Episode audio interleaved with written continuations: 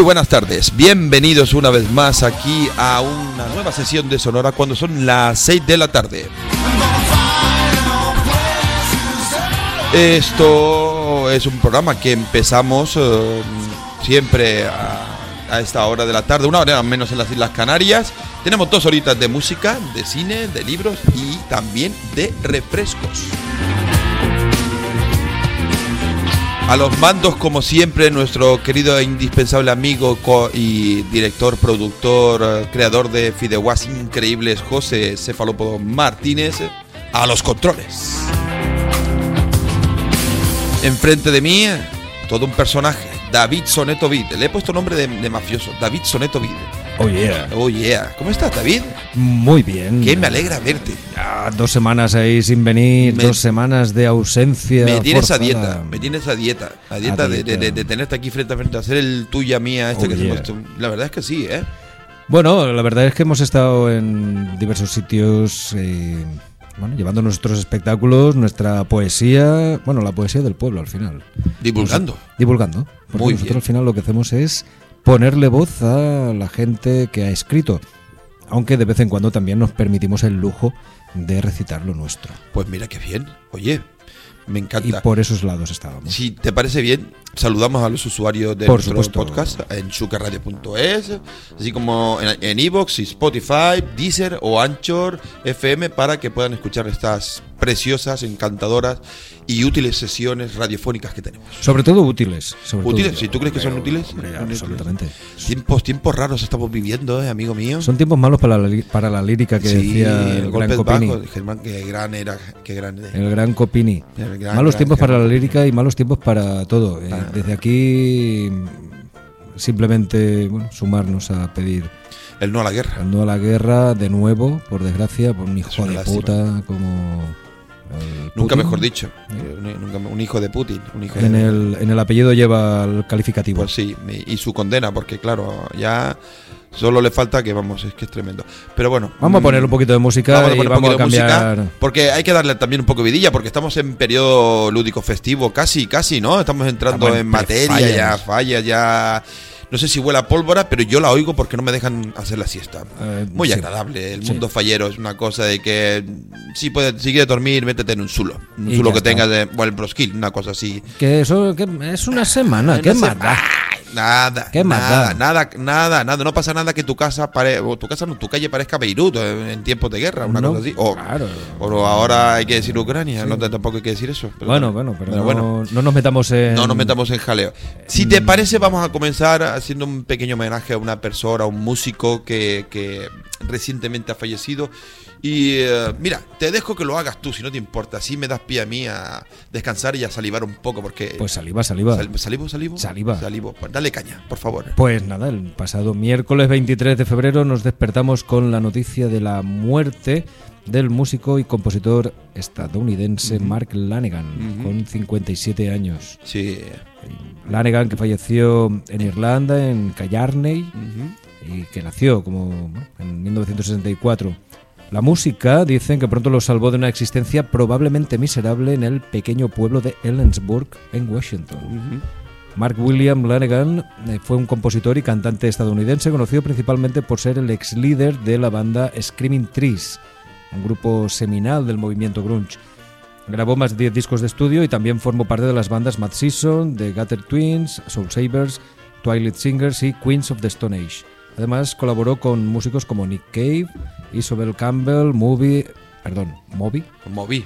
y Movie para los amigos. Movie para los amigos Y, y Slash. Y Slash, el de Guns N' Roses. El el por lo Slash. que vi, por lo que he leído yo también, Lanegan, que se había declarado con anterioridad negacionista de estos rotundos, no creía en el COVID, ni en la vacuna, ni nada de esto, pues se vio en un problema muy serio porque lo pilló, lo pilló y habló abiertamente para el portal de noticias Consequence of Sound sobre su dura batalla contra el coronavirus. De hecho, incluso se quedó sordo y en, y en coma, sordo y en coma. Y por lo visto ya lo último es que el COVID le atacó de tal manera que se lo ha llevado por delante, en teoría.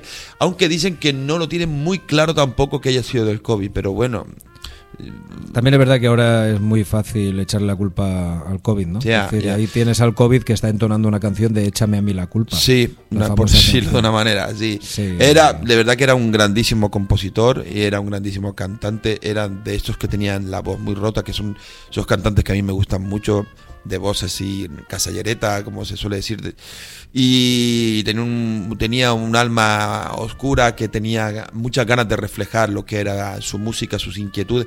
Pasó muy mala época con el tema de la droga, de hecho creo que no, no llegó a desintoxicarse totalmente del todo.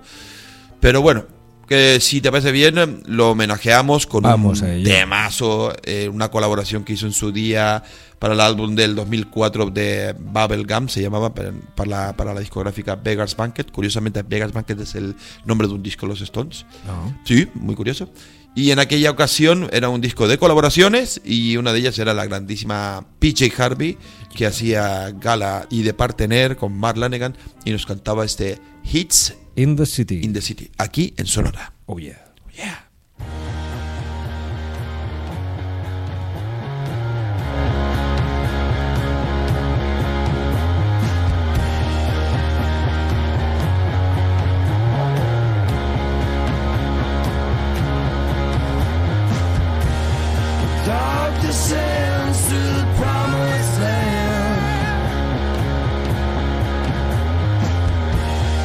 can't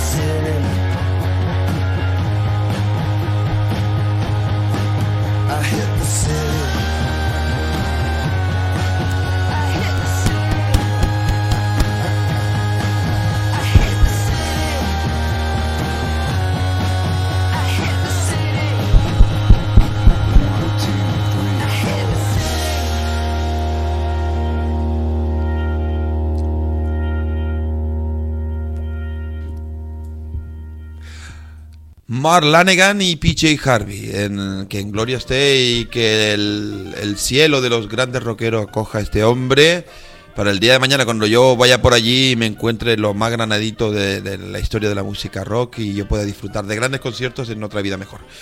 Bueno, Y, bueno, bueno. eh, Que- que- lo- que- no sé. te he puesto Ya, ya, hombre, a puesto todos nos ahí llegará algún día. Absolutamente. Es que me gusta pensar eso, me gusta pensar de que todos tienen un sitio, si es el infierno, si es el cielo, o un paraíso, o lo que sea, un mundo, una utopía. Pero yo creo que tiene que haber una utopía, Rock, Rockilandia o algo así, ¿no? ¿Una utopía en la que se paga por circular o.? No, no, una utopía que se paga por circular. El- ah, me la apunto, espérate. El próximo 11 de marzo, eh, la banda escocesa de indie rock Franz Ferdinand publicará Hits to the Head, Madre un mía. recopilatorio que abarca una carrera musical surgida en 2001 en la que cuatro chicos de Glasgow adoptaron el nombre del archiduque Francisco Fernando de Austria, Sí. Cuya muerte precipitó la Primera Guerra Mundial. Ajá. Resulta que estos chicos saltaron a la fama con un disco que se llama Take Me, con, un- con un single que se llama Take Me Out. El, el- el disco se llama igual que la banda, Franz Ferdinand. Y fue eso por el 2004. Ese fue un trabajo, yo lo tengo en casa, me lo disfruto como un enano. Porque no hay canción que no valga la pena. Son hit tras hit. O sea, singles, radi- pero mm, súper radiables todos. De hecho, los vi en la Ciudad de las Artes y la Ciencia, David. Y me dieron un recital. Y te lo digo en el mejor sentido de la palabra. Impresionante impresionante. Además, que el, el paraje que se da, eso que. Porque es donde ponen. donde- esa piscina que tienen allí, allí en la ciudad de las Ah, artes. sí, sí, sí. Y, y no había, había mucha gente, pero estaba súper bien. Y lo oía, escuchaba súper bien, lo veía súper bien. Y me, es que me dieron un recital brutal. Y era gratis. Que, Que cuando la gente es buena y el- los equipos son buenos, y tú tienes ganas de Y disfrutarlo tienes ganas, pues, al final- Me lo pasé teta, de verdad que sí. Bueno, después vinieron cuatro discos. Eh, y es una banda que bebe de sonidos de los Talking Heads, de Gun of Four, de Duran Duran. Y como te he contado, tiene un director alucinante. Y al que le guste, pues, este rollo del post-punk muy bailable con funky, pues, este es un grupo que le vendría como anillo al dedo. de categoría. Y eh, tienen dos singles nuevos para el disco recopilatorio, pero yo me he cogido una canción que me, chaf- que me chifla, que es del disco este, del primero del Franz Ferdinand. This Y con tu permiso, vamos a quemar esta With habitación. your fire. Eh, Aquí, the fi- this fire. This aquí, fire. this fire. Aquí vamos a quemar esta habitación. Vamos bueno, no la vamos a quemar porque tenemos que venir la Metafóricamente, viene. metafóricamente. Vamos a pegarle fuego a golpe de Franz Ferdinand. En Sonora.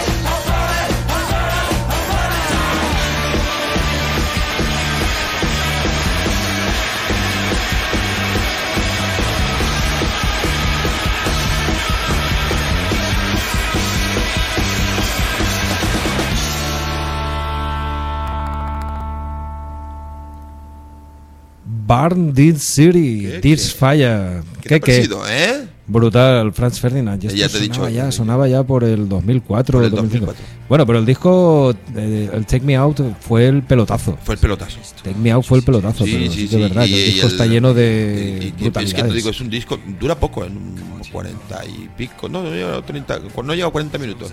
Pero es que es toda, es así, pum, pum, es una historia de que te engancha la música y pam, pam, pam, y está genial. Me, me gusta mucho, muy, baila- muy bailables, muy divertidos y muy buenos, la verdad. Qué chulo. Muy bueno, muy bueno. Muy bueno. Bueno, Eh, y esto ahora estamos ahí escuchando a... ah, nuestra amiga, Mm, sube un poco el volumen, Tito. José. Súbenos, este- Súbenos, llévanos al mundo de al Serge Gainsbourg y a Brigitte Bardot, ¿no? Chris Birkin Place. Bonnie and Clyde. Bonnie and Clyde Esto significa que estamos en el Chris Birkins. Place. Chris Birkins Place. Sí, ya la tenemos aquí. a Sí, Chris Birkin. sí, sí, sí. ¿Qué nos contará hoy? ¿Qué nos ¿Eh? contará hoy? Pues tiene una cosita muy chula para contar. Porque resulta que hoy, tal día como hoy, se cumple un aniversario, 50 años de un disco, el Pink Moon, que un músico de culto llamado Nick Drake grabó solo tres discos, este fue el último. Y es un músico de folk inglés. Y bueno, al que le guste la historia del songwriter, el cantautor simple de voz y guitarra o piano, aquí, vamos, está en su salsa, está en su ambiente.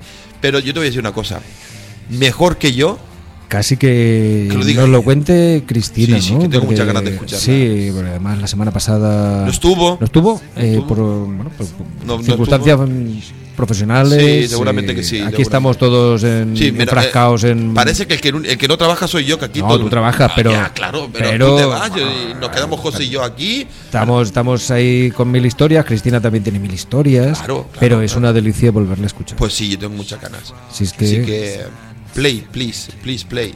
Cristina, ¿qué nos cuenta? ¿Qué lo cuenta? Hola, soy Cristina Santana y les mando un abrazo muy fuerte a todos los oyentes de Sonora en Chuque Radio. Eh, este año se conmemora el 50 aniversario del disco Pink Moon de Nick Drake y quería un poco pues hoy hacer eh, alabar un poco el trabajo que hizo este señor con, con esas guitarras acústicas muy suaves, ese piano, eh, una voz muy susurrante que te deja un poco pues envuelta en ese halo de misticismo que siempre imperaba alrededor de, de, de- Nick Drake. Es un disquito muy corto, no llega a la media hora y les recomiendo que lo escuchen. Yo siempre les, les, eh, sugiero alguna canción de los discos, pero eh, este es como tan cortito que vale la pena echarle una escucha. Si no tienen tiempo, pues sí que les sugiero que escuchen Pink Moon, que es la, la canción que, que da, da nombre a, a lo que sería después el disco. Pues lo dicho, mucha salud, mucha música y mucho Nick Drake para, para el corazón.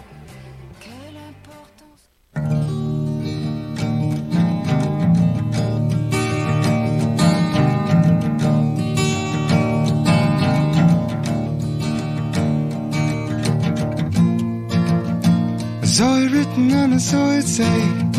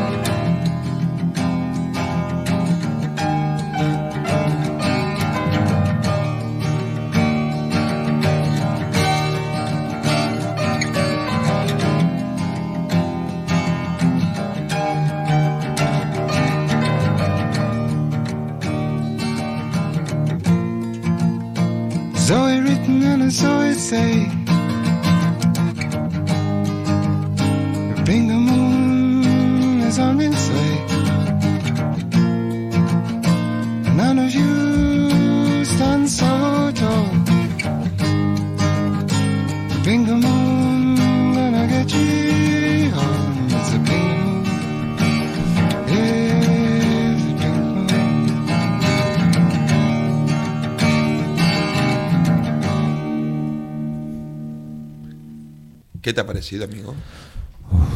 ¿A que sí? Hemos puesto un poquito de pausa. Sí. Venía bien, ¿no? Porque nos Esto vinimos es como los libros eh, que tienen sus clímax y de repente te deja y uh, Lo que se dice baja mucho, eso. para después volver. a- Eso, sí. Para intentar guardar ese, ese ¿cómo se llama esa, em, La esa o, o cliffhanger le llaman ahora para ese momento decisivo de la serie donde está en lo más alto o en los libros también. Los libros no pasa, más bien es un término televisivo, cliffhanger. Pero esto lo que hace es reposar, mantener, mantenerte. Pero con las palabras tan bonitas que tenemos en castellano y en valenciano, Ya. tenemos que acudir al cliffhanger. Ya, bueno, es que Ahora todo es eh, work in progress, eh, native working. Ahora todo es esto. eh. Si me hablas así, tío, estás no, no voy a decir nada. Pero es que me estás poniendo. No, no me estás poniendo, me estás poniendo enfermo. Tengo vamos a decirlo. Esto es lo que tiene. Esto es lo que tiene. Oye, tío, que. Que nos vamos, nos vamos a Santiago Compostela. ¿no? Uy, ay, la tierra de la empanada gallega, chico. De la Venga. tarta de Santiago, las catedrales. Y los grandes goles maravillosos como aquel de Ronaldo, el astro brasileño que se llevó a medio equipo. Qué bonito. Bueno, vamos a ver. eh, ahí te voy a explicar una cosa. Cuéntame. Todo es eh, hablar en ese partido del Compos contra el Barcelona, el Barcelona contra el Compos en el. En el- 5-1. En el eh, Lázaro, en el estadio. ¿El era- Martínez Lázaro? No, eh, no, en el No. Ah. campo. El campo era. No me acuerdo. Bueno, en fin. La- iba a decir la condomina y eso es en Murcia. No, no. Ah, Sí, esto es el típico chiste. ¿Gol en la condomina? No, pero en este caso no. Bueno, en el campo de fútbol de Compostela. Sí, ¿Cómo se llama? El, lo- lo- está ahí en la punta de la en la punta lengua. Bueno, pues la historia es que se habla mucho del gol de Ronaldo y del 5-1 y tal, pero no se habla nada del penalti que Fernando Peralta, el portero del Compos, le paró a Ronaldo. No se habla. No, Fernando, uno de esos grandes porteros de fútbol con bigote cuando nadie ya llevaba bigote. Madre mía, madre Y mía. ese portero de fútbol que jugaba siempre con pantalones blancos. Cuando todos los porteros jugaban con pantalones negros. El pantalón blanco. con Cómo me gusta que lleves esta historia a tu terreno. Ay, tú. Es verdad, eh, es que los porteros sois todos los grandes olvidados desde el mundo del Toda la vida, es verdad. vida. Y ahora, Cuando, cuando, cuando fallan son los más damnificados en esta historia, ¿eh? ¿Verdad? pues Fernando Peralta, uno de los grandes porteros del fútbol español, poco Tienes reconocido. eh, y, y en un momento en el que, bueno, ya empezaban aquellos futbolistas a que depilarse, tal cual. Y Pere- Fernando era, era el hombre rudo, un sevillano que jugó en el Sevilla, jugó con Paco Bullo. pelo por aquí, por el pecho. le Claro, le salía toda así. la pelambrera por aquí. Que de hecho, mira, he visto un, un comentario de, de Articia, el famoso jugador que jugaba en Hombre, el qué Tenerife. guapo era de Articia, era Claro, guapísimo, claro. guapísimo. Pues el de Articia decía, chiche, ahora todos los jugadores de fútbol se preocupan que si el pelito, que si los tatuajes, que me digan a mí lo del pelo. Pues tenía mucho pelo. Sí, sí, pero... Lo curioso es que tenía mucho. De hecho, tenía una gran melena cuando jugaba en la Fiorentina. Bueno, pero... Pero resulta que ya, claro, y se quedó, se, quedó, se quedó calvo, pero por una depresión muy fuerte. Sí, se quedó calvo, Sí, pero sí, se quedó. Él, él decía, que me digan a mí lo del pelo. era yo- guapísimo. Yo, se lo explicaré. A mí me encantaba porque metía goles, era muy bueno, era muy bueno. era muy Bueno, en fin, Pero bueno, llevado- grandes estrellas de aquel, de aquel fútbol de los 90. Que Esto significa dos cosas, ¿Qué? que somos mayores Sí, sí, sí, sí, sí, sí. Pero no- bueno, nos, nos conservamos bien. y que nos deleitamos con el... De hecho, tú y yo tenemos pasado. bigote como Sí, Fernando. Sí, como Fernando De Peralta. verdad, tienes Sí, sí. razón. No nos enrollemos más. Bueno, cambiamos vamos de a- registro. Eso es lo que yo me Vamos a zambullirnos un poco en un pop, sí, con caldo de funk.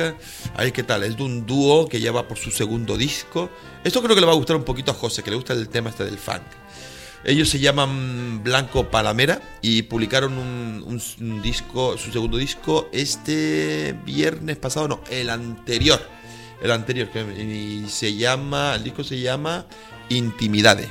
All right. Intimidades, sí, eh, es una especie de nuevo pop en el que las melodías van redonditas, colindan con texturas que van desde el future funk, las programaciones electrónicas, el bolero, el groove, el RB. Y tienen una canción, tío, así de estas así chiclosas, pegajositas, como, suele, como dice nuestra nueva compañera Tina Ruseva, mm, aceitosas. Aceitosa. Es que tiene una manera de hablar. Después la escuchas. Sí, sí, después la hablaremos con ella, claro. Pero bueno, eh, di tú el título de la canción si no te importa. Pues nada, vamos a pelear. Ahí estamos, con, Blanco. Palamera. Aquí. En Sonora. Muy bien. Cuando estés fantasma para pelear. Somos fuertes cuando toca, cuando haya vuelto y volverá. Dale, dale. Cuando esté de vuelta, nuestro fantasma para pelear. Que somos fuertes cuando toca, cuando haya vuelto y volverá. Y volverá.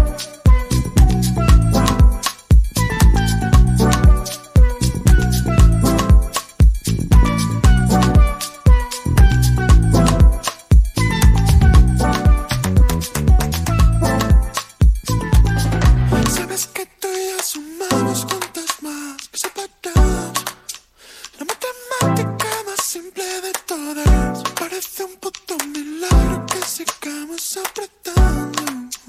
Pero es que ya estamos más que acostumbrados. Nosotros que el diamante aprendimos a brillar. A brillar. A bailar. A bailar. A brillar. Cuando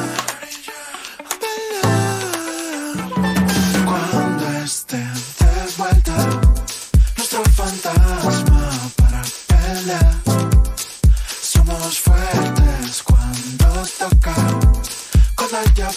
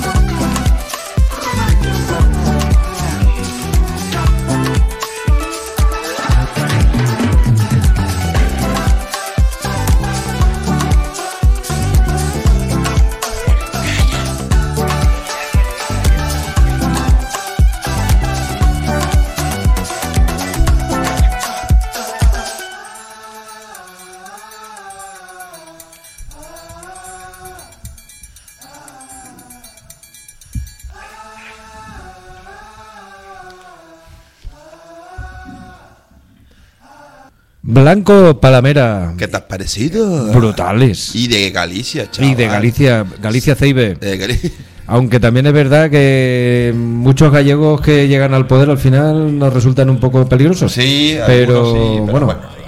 Estos no llegarán a Bueno. poder. Estos llegarán a poder hacernos bailar. No, no, no, no, digo Esto, por los gallegos, por, por sea, y recuerdo por- a, por Pa- tradición. a Paquita la culona Eso, y a, Man- a Manolito Fraga. eh, y toda esta gente. Pero bueno, es que pero mm, tiene potencia Galicia es que Ceibe, Galicia Ceibe. todo, La música es. Sí, brutal, ¿eh? La lista, Brutal. la lista es buenísima. Siniestro. eh, Que por cierto. Siniestro han anunciado la retirada, tío. Sí, señor. Tras 40 años, esta semana han anunciado los últimos conciertos. Según Diego Rejota, porque para mí es uno de los tótems del, del mundo de la radio, según él, el mejor grupo de rock español. Pues, De- mira. imagínate. Pues se Por su retira. integridad, su coherencia. Y es una lástima. Pues se retira, Justo tío. cuando se cumplen 40 años, ¿eh? Se ve que han dicho ya tenemos bastante. el- ya tenemos El otro día Julián Hernández, el cantante, dice, es que yo no me veo con 60 años y tengo 62 y me tocará hacer un par de conciertos para despedirme, pero no tengo ganas de, de- de estar girando por Ya ahí. no tienen ganas de nada. Ah, es que es normal, tío. Normal. es normal. Pero, bueno, no nos enredemos eh, más porque... Estamos escuchando. Eh, porque Dios- te estoy viendo la camiseta y Ah, estoy sí, escuchando a Dios Padre Omnipotente, El señor Juanito Caja, a Johnny Cash. Johnny Cash, eso significa... Con su Men in Black y Eh, esto nos indica que Al otro lado de la línea, tenemos ahora la sección de Books and and rock. Como me encanta. Box and rock. Box and Rock. Box and rock. Eso sería en, En mi pueblo, esto sería en mi pueblo. Box and rock. ¿Qué sección es? Ay, Box and Rock. Pues tío. posa un cuarta y mitja. Eso sería en mi pueblo, seguramente. En fin. Bueno, si te parece bien. Estamos, estamos en la sección de Books and Rock y tenemos a. Paco Mota. Buenas tardes. Buenas tardes, chicos. ¿Qué pasa? ¿Cómo te encuentras? Pues ahora mismo sentado en el sofá leyendo un librito que como está lloviendo no apetece salir a la calle. Ya. Oh, ¿Qué tal, Paco? ¿Qué tal? Aquí estamos. ¿Qué te parece esto de que mm, estemos aquí hablando de los anglicismos? ¿Esto qué te parece? ¿Verdad? Que sois unos cabrones, sois unos cabrones los dos. A ver, algunos estáis hablando, pero estáis, eh, estáis hablando de, o sea, coincido con el tipo este, no sé quién has dicho que era, que Siniestros son el mejor grupo de, de punk rock que hay en España, o sea, Es- pues que cuando lo, cuando lo dijo, y no que yo estoy muy de acuerdo con, porque la verdad es que lo dijeron perfectamente y yo me quedé y digo, pues sí, tienen toda la razón. Es que- Absolutamente. tienen, tienen una, una versión de... ¿cuál, ¿De qué canción era? Ostras, Hombre. una de, las, de sus primeras canciones, cuando se fue Germán Copini, la cantaban con Germán Copini, y cuando se fue Germán Copini, Pero en no la canción los coros decían malos tiempos para la lírica, Ah, de golpes bajos. Bueno, ya, ya. Es que pensaba que, te, que eh, hablabas de la, la conocida, la de la de su hijo Marabama de los Liner Skinner, pero Miña Terra Galega. Sí, bueno. Eh, también. No, pero es Bueno, que ellos, ello fue utilizan. himno. Es una de, es una de, no sé si es la de matar hippies en las CIES o alguna de estas, hay una versión que grabaron posterior, es- que en los coros uno de ellos dice, malos tiempos para la lírica, porque ya se había tirado Germán Copini con, con los golpes bajos. Sí, sí, sí, Bueno. sí, sí. Y los títulos de las canciones de Siniestro, tío. Es que el Muy Copini. El Yo me enamoré, me, me enamoré de ellos con Nocilla que merendilla. me pareció espectacular, me pareció un temazo espectacular. Qué bueno. Pero bueno, el Copini también tuvo sus idas y venidas y al final se ve que dijo, bueno, ahora los tripis me van para abajo y me apetece... Pues sí. Y se fue con el Teo Garralda, ¿no? Con, con los golpes bajos. Golpes bajos. No, pero bueno, No, eh, pero, no estamos hostia, hablando. pero, pero, pero vamos a ver, golpes bajos también era un grupazo. No, no, grupazo, grupazo, claro, grupazo. claro. eh, Vistos ahora, vistos ahora en retrospectiva, a mí me vuelven loco, tío. Tienen unos temas muy buenos. Pues eh, coincido, coincido, Paco. Y, y te digo una cosa, ahí en, está circulando por YouTube, eh, YouTube, esto de los anglicismos que lo llevo mal, ¿eh? YouTube. YouTube. YouTube. Está circulando una- unos vídeos de un concierto, creo que sería el último concierto en el que participó Copini Ajá. y canta varias canciones, Malos tiempos para la lírica incluida y tal, eh, con una banda sinfónica. Ostras. Ah, sí, lo he visto. Aquello es Sí, todo brutal. Tiene Sí, disco- sí, sí, sí que lo he visto. tío. Brutal. Hizo un disco, hizo un disco con la, creo que era la orquesta de Radio Televisión Española, creo que era, o algo de eso. Sí, hizo un disco. Pues brutal. muy buenos. Estamos hablando de uno de los mejores letristas que hay en este país, ¿eh? Sí, sí. Sí, a hay que quitarse el Compañía, sombrero. Cena Recalentada, tiene señor. canciones buenísimas. Sí, señor, tienes toda la razón del mundo. Y después el, el Yo recuerdo, yo recuerdo que me ponía la, la de colecciono moscas, me la ponía cuando vivía con mi abuela y mi abuela entraba siempre y me decía, ¿estás bien, cariño? Pero solo te lo preguntaba por eso, nada más. No, me molaban mucho las letras, tío. La escena recalentada, yo creo que con 16, 17 años todos nos hemos visto reflejados en esa letra. Sí. De llegar tarde a casa a cenar para acompañar a la novieta a casa y cosas así, o sea, está muy chula la letra. Tienes toda la razón. Tienes toda la razón. Bueno, eh, cuéntanos un poco, ¿qué tal la semana? Pues bien, tío, la verdad es que muy bien. Semana relajada, reorganizándome mi biblioteca, que ya he bajado casi 300 libros al trastero. Madre mía. Y sí, es que necesito espacio para las nuevas adquisiciones. Ya. A punto de divorciarse mi mujer de mí por todo, porque tengo la casa llena de cajas llenas de libros. El pero síndrome de por Dios. lo demás, por lo demás bien. Ya, Por lo demás bien, la verdad que bien, muy bien. Esto, esto que nos pasa. Mira, yo ayer fui al trastero a por unos libros y me cogió, digo, "Va, voy a releer estos. Pero claro, como tengo ahí unos cuantos por leer, ya estoy ahí confuso. ¿Qué hago, Paco? ¿Releo o leo? Hostia. Nuevo. ¿Qué hago? Estoy O confuso. sea, yo lo que haría, yo en, ese caso, cuando me entran ganas de releer, como siempre llevo dos o tres libros en danza, lo que hago es pues, que uno de ellos es el que me apetece releer. Y casi siempre acabo enganchado al que me gusta releer. Pasa como con, como con las pelis y eso. Tengo Netflix, HBO, Disney, Hulu, lo tengo todo. Y siempre me pongo a ver las películas que ya he visto 50.000 veces. Ah, me, me pasa también. Y, y- Me pasa y que no es en la jungla de cristal, porque entonces ya la hemos cagado. La o al este del oeste. Ya, Al este tío, del oeste. del oeste. Oh. Mira, voy a decirte Mil una cosita. pistolas de oro. Entre tú, eh, David y Chimo me la quieren colar, pero tranquilo. Yo, mm, vale, ya me arrodillo ante ustedes y la semana que viene, si no la otra, tiene que sonar Bill Pistola Bill de Oro. Pistola de Oro. Tiene que sonar, tiene que sonar. Tiene que sonar, tiene que sonar. Es un, Lo malo es que tú tendrías que. Dime. es un temazo a la altura de- del gran Ennio Morricone, tío. O sea, yo creo que es el tema que Ennio Morricone quiso, quiso componer. Pero la, pero la hizo Luis Cobos. Y- imagínatela cantada por el gran Johnny Cash. O sea, ya sería, vamos, o sea, Oh, madre mía. impresionante, tío. Impresionante. menudo, menudo puntazo. Bueno, pues mientras la cante Johnny Cash y que no sea Julio Iglesias, bueno, igual le daría su rollo. Seguramente. A. Pistolas de Oro en, en versión Julio Iglesias. Es que tiene pinta de ser una canción más canalla como para Julio Iglesias, pero bueno, que también. O para le da su Francisco. rollo, O para, pa- no, que es poco A valenciano. A Eh, Julio dejarlo con, con sus mierdas y no lo metéis de las nuestras. Eso también es. Estamos bien como estamos. Es verdad, también tienes toda la razón del mundo. Oye, Es ¿qué, verdad, nos, qué nos traes esta semana? Pues esta semana os voy a hablar de un libro que ya tiene sus años, pero que para mí es espectacular, tanto el libro como el escritor, como la continuación del libro. Es el libro Tuareg, de Alberto Vázquez Figueroa, que es un, pai- un paisano tuyo.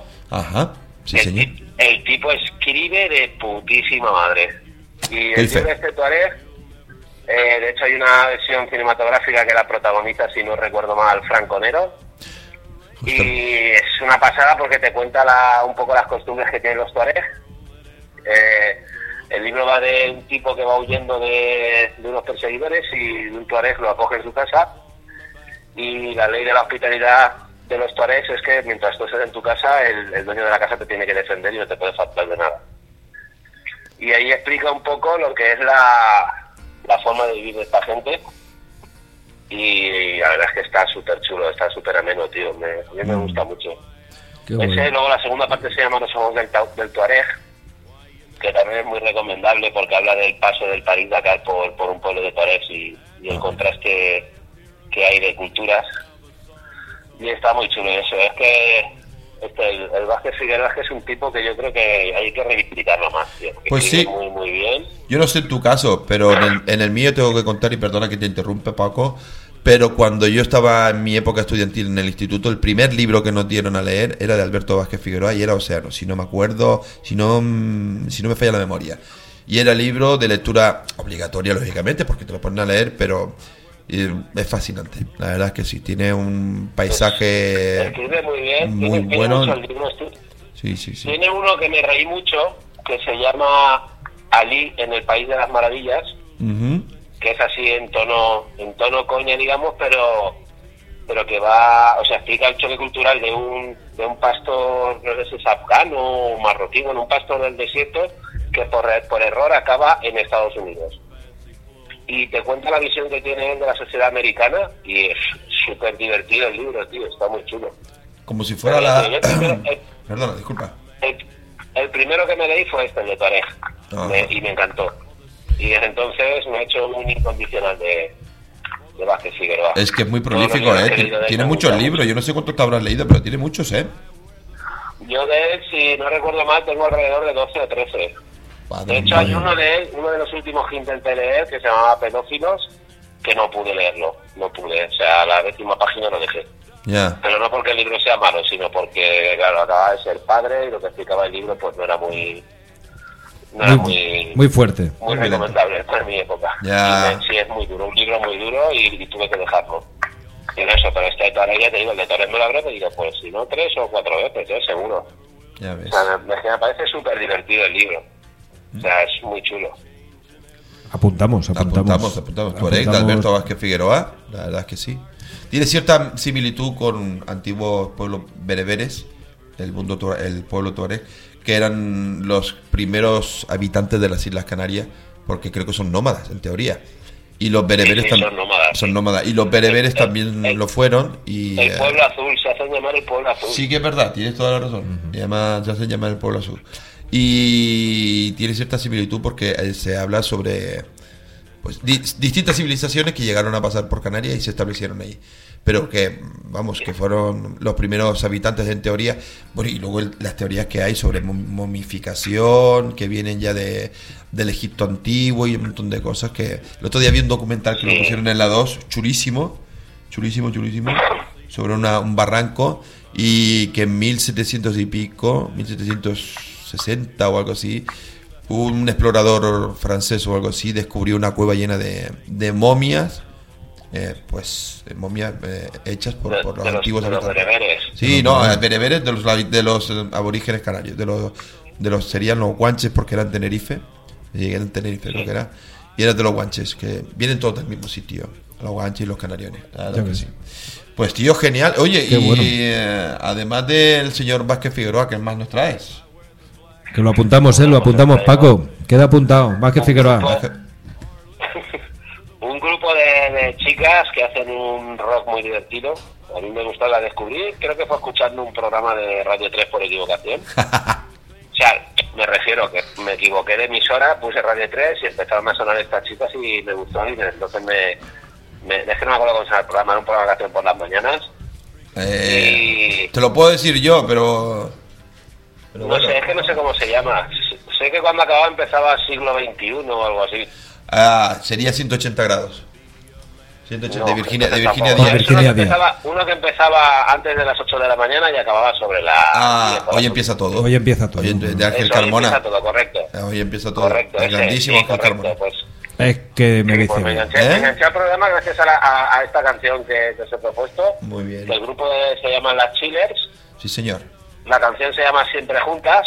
Me parece muy, muy buena la canción, me parece genial. De hecho, las vi aquí en Valencia, ahora no sé si lo harán este año, porque antes de, la, de toda la mierda esta de la pandemia, hacían una que es una cosa que se llamaba Bonica Fest, que abrían todos los mercados, abrían por las noches, y podías ir a, a- a consumir allá, tomarte unas cervezas, comprar productos típicos y tal. Y una de las Bonica Fest en el mercado central actuaron las Chivers, que son el grupo este, y me parecieron geniales y tienen una energía que son la puta bomba. Más grupos como, como estos necesitamos. Hay muchas ginebras también son muy buenas, ¿eh? También van del mismo Sí, rollo. la Ginebra, Ginebra, Sí. las Cariño también, Las Cariño. conozco porque mi- mis hijos son, son fanáticos de, de las Ginebras y de las Cariño. Ajá. Creo que hay uno que se Y- llama Filete, ay, creo que se llama Filete que habla sobre un viaje, una road movie eh, sobre, entre Albacete y Valencia muy divertido también. Hay muchas, eh, hay, cada vez hay muchas más. La Chego, Sí. la Chego también tiene una canción sobre la igualdad de género eh, y el rollo de- del típico macho que va a Ya no, ligarla. es, ya no es tanto el tema que tocan, que sí, que es muy importante que ese tipo de, te- de- temas se toquen, porque ya estoy un poco cansado de las historias de chico busca chica, chica busca chico. Ajá. O sea que me refiero, pero me mola mucho el, la música que hacen, la letra que tienen es muy divertida, está muy bien, está muy curradita. No sé, me mola, me mola mucho. Y luego eso, las ves en directo y son unas tías que, que, que desprenden una energía brutal. O sea, a un tío, un, un viejo rockero, un rockero trasnochado, como me dice Miguel Ángel Ginés, que soy un rockero trasnochado, ver un grupo de tías con, con esa energía, tío, o sea, me, me encantó, me, me gustó mucho, o sea, Te hace renovar esperanza, No sé qué. ¿a que sí? está muy chula, sí, tío. Sí, te hace renovar esperanza. Bueno, que, eh, te está escuchando Chimo, que Chimo está aquí al lado, acaba de llegar y a ver si... Que, Chimo, yo sé que Chimo, yo sé que a Chimo le gusta más la banda sonora de Gris. O sea, solo sé que, que a Chimo y a Orlando la, la canción de Summer Nights les encanta. Pero ese es un secreto que tenemos entre aquí. Encanta Gris y, uh, Sí, sí. y bueno, espero algún día un vídeo similar eh, con, no sé, eh, marionetas en la cuerda o algo así, ¿no? O sea, Bueno. pu- puppets on a string, uh, qué maravilla, qué maravilla. Es que, ¿sabes lo Qué que, grandes pasa, sois. Que el dicho ese de cuando el diablo se aburre con el rabo matamoscas. Ayer estaba aburrido, tenía la cita Fue muy bueno, fue muy bueno, muy bueno. El aburrimiento es la madre de todo el ingenio, vamos. El I Will Survive de David Bueno, está bueno, impecable, bueno, bueno. impecable. Bueno, bueno. Es muy bueno. tío. Simplemente, simplemente me vi y dije, jo, si solo me falta pintarme de negro. El próximo que sea con el próximo mío, digo, que sea con eh, The Sky with Sun que te torras, ¿vale? Porque no está, porque no está en la aplicación, si no ya te digo que hubiera hecho uno, vamos, uno Ay. coral. Hubiera hecho uno coral. Qué bueno. Qué bueno. Ay, perdón. La, ver- la verdad es que fue divertidísimo, pero el Summer Night fue total. está- Orlando, Orlando Total. Cabezas y, y Chimo Bayer. Oh, madre mía, qué parejita cantando. Yo creo El que Orlando todavía está con los ojos abiertos, flipando, de- igual que Chimo. Yo cuando lo vi dije, guau. se- El dúo más decadente de la historia. Se está dejando el flequillo largo para hacerse tupé, creo. para meterse en el papel. Qué bueno. Qué bueno es. Fue, fue genial, eh, La fue, verdad que fue sí. genial. Pues amigo, te dejamos para la semana que viene. Si te Vale, parece oye, bien. una cosa. Dime. Una cosa, la canción, la canción esta de las Chivers, que se la quiero dedicar a mi hijo Eric, que es un pesado que siempre me dice que no le dedico nada. Ah, hombre. Ah, muy bien. Y, co- y, co- y como esta le mola mucho, pues. Pues nada, para Eric. Cuando la escuche. Dale- Que supongo que la escuchará mañana. Bueno, pues dale un abrazo de nuestra parte. ¿Vale? claro que sí, un abrazo. De vuestra parte, tío. Y una- un abrazo colectivo para todos. Muy bien. Y cuidaros mucho. Ajá. Y ahora me voy a abrir una cervecita belga y dorada, digo dorada tostada, que me está esperando en la nevera. Ajá. Pero que no sea Cruz Campo, Que no sea Cruz Campo. que sea cerveza. Y que tampoco sea dorada, que Oye, ya veo que no te gustó. David, David, Sí, sí. David, ¿y, y no sonaría mejor libros y albaes en vez de Vulcan Rocks? Libros y albaes. Es, es que Oh, no me lances el guante que me pongo aquí a hacer albaes como un desesperado. Me pongo con, la- me pongo con, les con las albas y, y mañana estamos todavía aquí que nos toca el alba. yo, yo, Tú date, date, Mira, cuen- date cuenta de una cosa. Dime, dime. yo no puedo trabajar así. Hablando de música, me acaban de regalar una guitarra. All ¿En serio? Y... Sí, sí. All A right. ver si me pongo a tocarme y guardo la guitarra.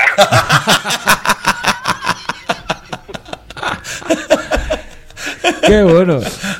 Pues nada, pero la guitarra, si la tocas mucho, la guitarra, pues nada, si practicas, me voy contigo a hacer recitales poéticos. Oh, yo me acabo por ver eso. A mí me, en, el, en el gimnasio de la lucha me daban el hombre del mando del Scalestric. Ay, madre. Que cada uno, que cada uno averigüe de dónde viene el Venga, nombre. va, venga, va. Vaya tela. qué tío, qué Bueno, tío. chicos, vamos, voy a cortar porque si no esto se va a ir de madre. La No, semana tranquilo. pasada me noté muy seria y esta me estoy pasando un poco. No, Qué va, qué que va, va, qué que va. que va, que está genial. Oye, que pero de todas maneras, eh, acuérdate a ver si puedes, si tú pudieras, el día 13, porque así también lo anunciamos, Es ¿no? verdad, lo vamos a anunciar. Sí, eh, El mira, día aprovechamos, el día 13 de marzo, que es domingo. Domingo. Vamos a hacer un especial sonora en la calle para un para la falla El Raval de Cullera. Y eh, toca paellita dominguera, mm, cervecita y buena fiesta. Y- Así que conta- contaríamos. Nos encantaría que estuviera, si puede ser. Que estuviéramos todos Eso sí, todas. pues no te digo que no un domingo, un domingo pues me voy para allá, tío. Claro, Claro. claro, Coge a la, fa- a familia y para acá. Con lo que me gustan a mí las fallas, No, no, pero si no tiene nada que ver con la falla. O sea, tiene que ver con la falla. me re- por eso. ¿Eh? Es programa sonora en directo en la calle, con entrevistas, con música en directillo, tal. Y pasar un buen rato. Y pasar un buen Pero rato. Vamos a ver, pero vamos a ver, ya tenemos una excusa para juntarnos. Eh, Claro. lo vas Estamos- pillando. Estamos. Estamos Lo vas ahí, pillando, estamos lo vas- ahí. Lo vas pillando. Pues Sí, sí, sí, tío, o sea, seguro, seguro, no, pero casi seguro que voy. Pues Vale. anota, anota en la agenda, coge a la family, a la familia y pa' Cullera. ¿Vale? Yo el, fi- el único fin de semana que tengo marcado en rojo en marzo es el primero, que es el Salón del Cómic de Valencia, All y eso right. es inamovible. Pues haz una, eh, Ya. quédate con todo y nos hace una crónica para la semana siguiente, que sería ese, Sí, sí. ¿vale? Sí, sería, sí, seguro, sería, seguro, o sea- estaría, estaría muy bien y así nos cuentas que cómo te, cómo te ha parecido el tema de- del salón del cómic y toda la historia.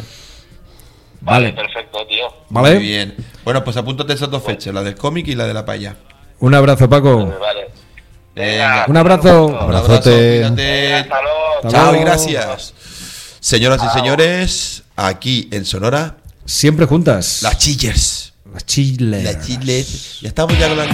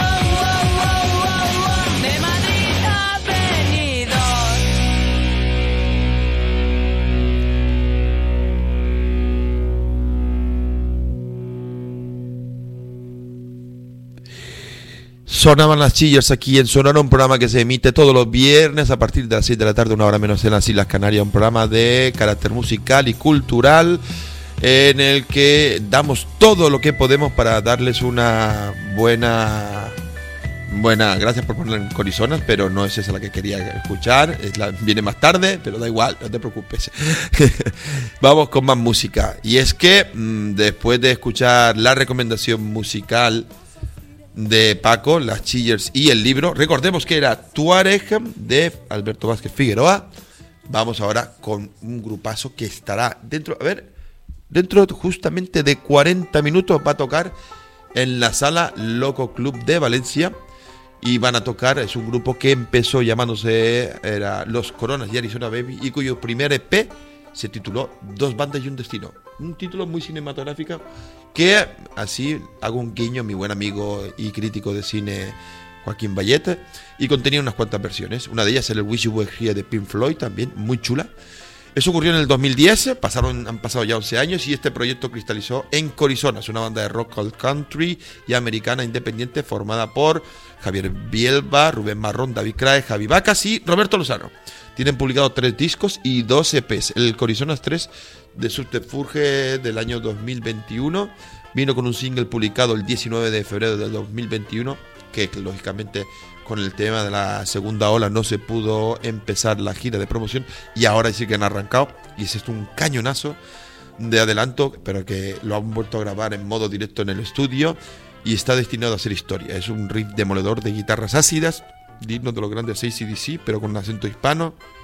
Un disco que está lleno de mezclas de Tom Petty, and the Heartbreakers, incluso hasta de Wilco, y merece muchísimo la pena. Y vamos a escuchar ahora mismo, sin más dilación, a Corizonas y este Nubes Negras en directo.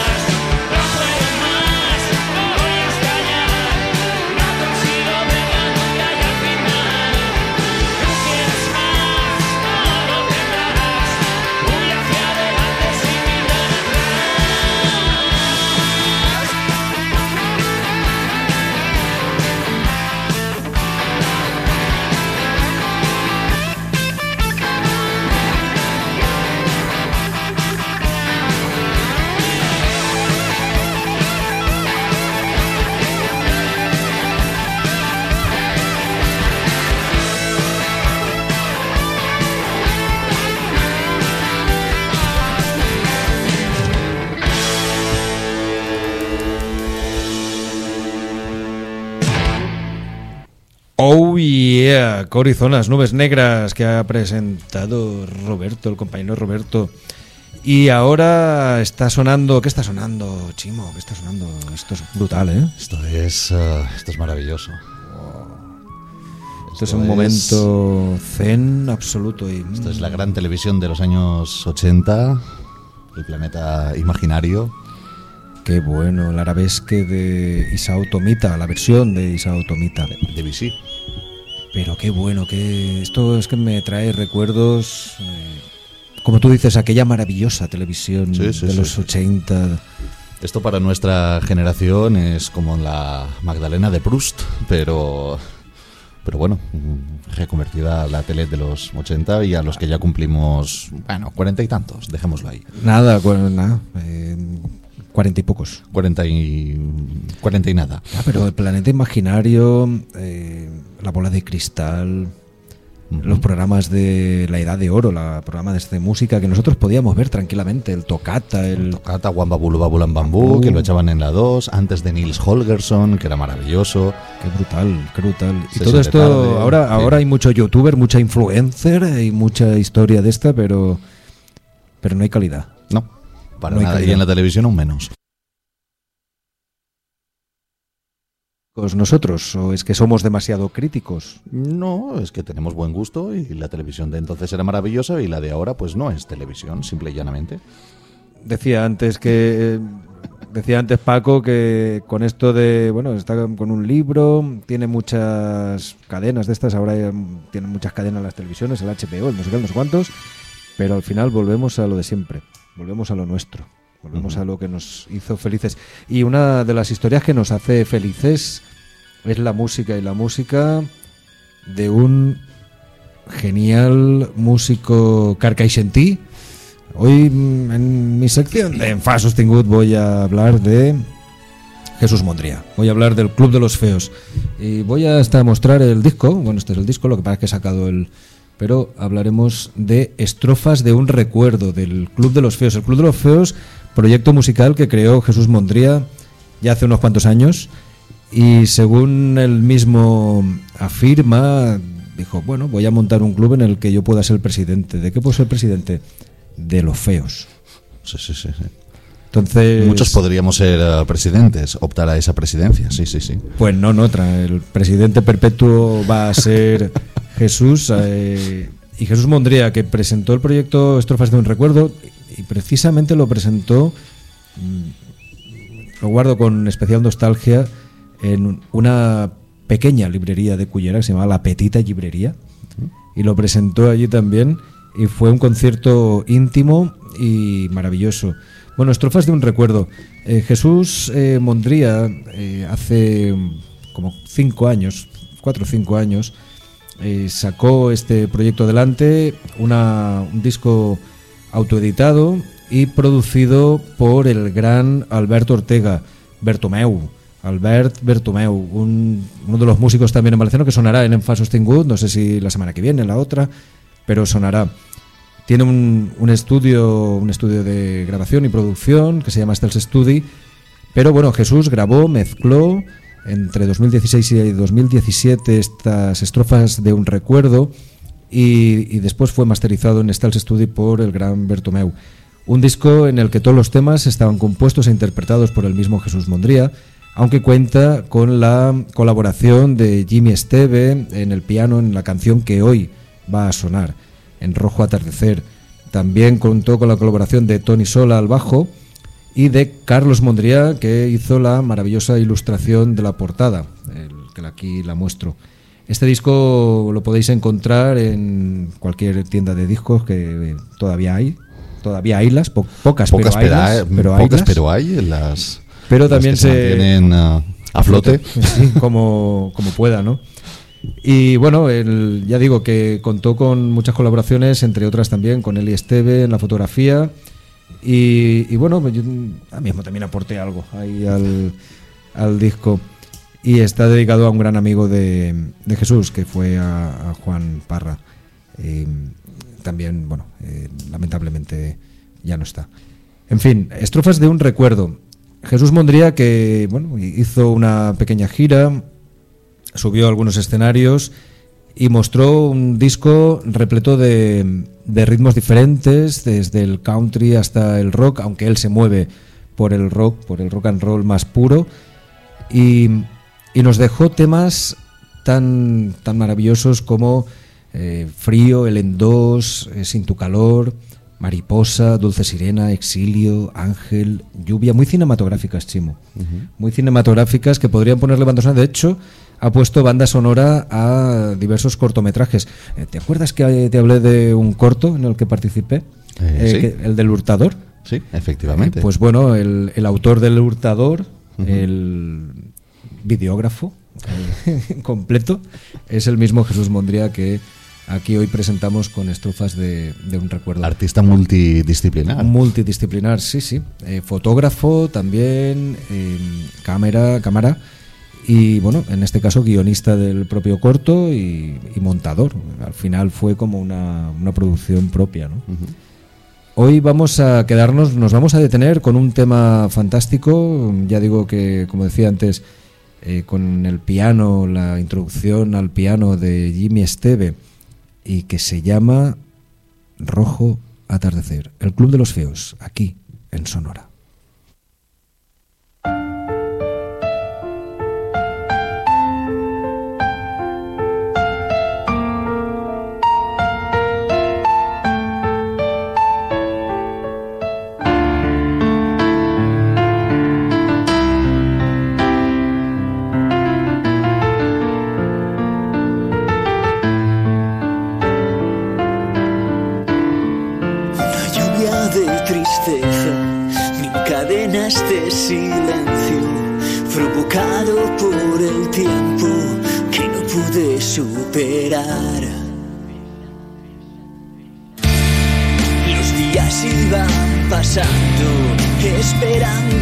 Sonrisa.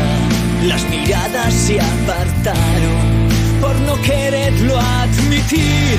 El brillo de tu mirada me ayudó a encontrar la paz, pero cerraste los ojos, la corriente te alcanzaba. No quisiste despertar. Hoy me duelen las caricias que nunca volviste a dar. El lloro se hizo tormenta y el silencio de tus labios. Dicen que no volverás. El viento me acariciaba con palabras de amargura, susurrándome al oído que tenía que escapar. Las historias que escribía con mis manos en tu piel, con el tiempo se borraron. Lentamente te marchaste con el rojo atardecer. Me duelen las caricias que nunca volviste a dar. El lloro se hizo tormenta y el silencio de tus labios. Dicen que no volverás.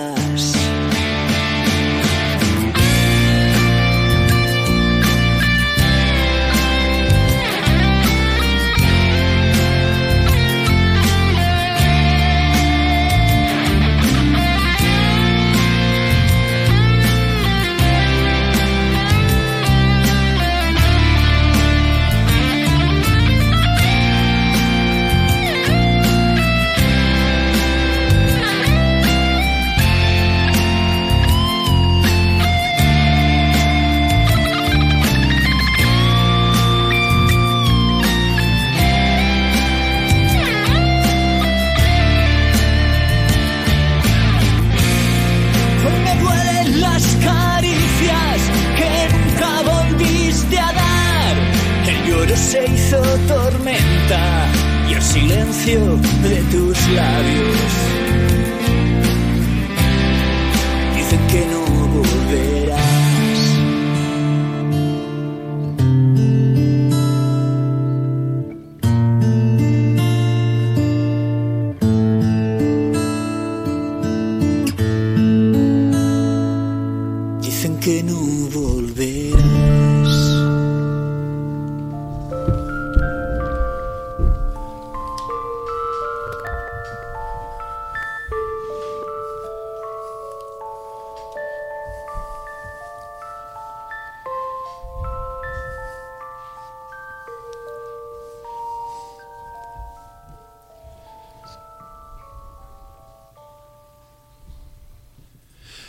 Jesús Mondría. El Club de los Feos. Y tú dices que aquí se puede hacer un club de los feos y pues eh, estaría disputado el tema del presidente. Mm, solo digo eso. Bueno, bueno, bueno, bueno. Eh, yo Bueno, el Club te, de los Feos. te conté, te conté la teoría, ¿no? Que te lo dije esta mañana. La teoría de que todos tenemos un amigo guapo y somos el resto somos los feos. Sí, O pero sea, aquí no sé quién es el amigo guapo. a ver, entre nosotros no, pero todos tenemos seguro un amigo guapo que íbamos por ahí de marcha y el que ligaba era él y nosotros nos quedábamos en la Bueno, barra. en este caso Jesús. Jesús, el que, el que se quedaba en la barra o el que ligaba. No, no, el que el que ligaba, el que ligaba. Ay, vale, bien. De hecho, el Club de los Feos tiene una una segunda parte, digamos, o tiene un sucedáneo que es el Club de los Feos Poética, que es cuando vamos Jesús y yo. Porque claro, de repente un día nos dijeron, yeah, haceos poetas y recitad poesía saco y hacer recitales de poesía que se liga mucho. Y sí que es verdad, sí. Yo el primer recital que hice con él conocí a Gema y hasta hoy. Ya no he vuelto a ligar nunca más.